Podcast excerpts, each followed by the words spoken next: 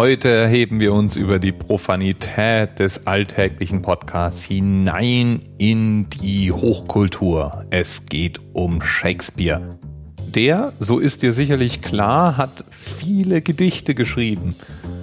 Und 154 davon wurden seinerzeit gesammelt veröffentlicht als die Sonette Shakespeares.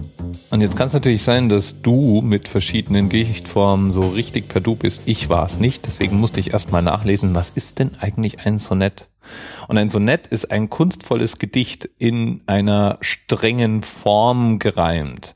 Das entstand in der zweiten Hälfte des 13. Jahrhunderts, eigentlich in Italien, und das war da besonders Francesco Petrarca, der das zwischen 1304 und 1347 zur hohen Form ausentwickelt hat. Thema, wie so oft, meistens die Liebe. Und so auch in den 154 Shakespeare-Sonetten. Eigentlich hat Shakespeare mehr als 154 Sonette geschrieben. Es gibt nämlich so einige in seinen Stücken. Aber es gibt einen Gedichtband, der 1609 erschien und eben 154 ausgewählte einzelne Sonetten versammelte. Dieser Sonetten-Gedichtband wendet sich zumindest mal in Sonette 1 bis 126 überwiegend an einen jungen Mann.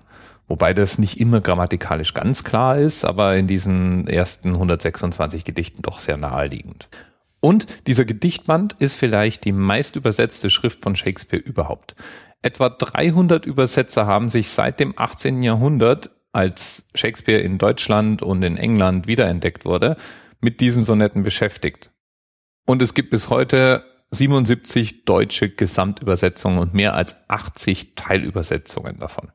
Einzelne Sonetten haben die Fantasie der Leute ganz besonders angeregt. Speziell die Sonette Nummer 18 und die Nummer 66 gibt es jeweils in über 200 deutschen Übersetzungen.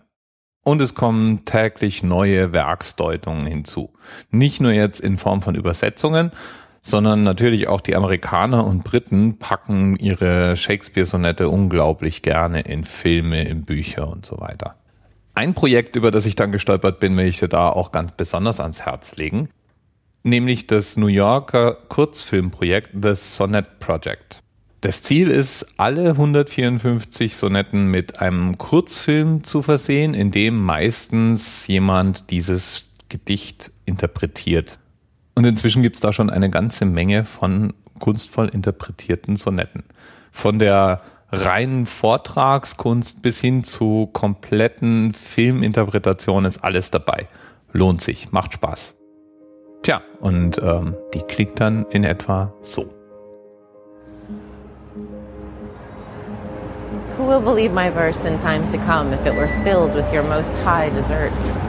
And yet, heaven knows, it is but as a tomb which hides your life and shows not half your parts. If I could write the beauty of your eyes, and in fresh numbers number all your grace. The age to come would say, This poet lies, such heavenly touches ne'er touched earthly faces. So shall my papers, yellowed with their age, be scorned like old men of less truth than tongue, and your true rights be termed a poet's rage and stretched meter of an antique song. But were some child of yours alive that time, you should live twice. In it and in my rhyme.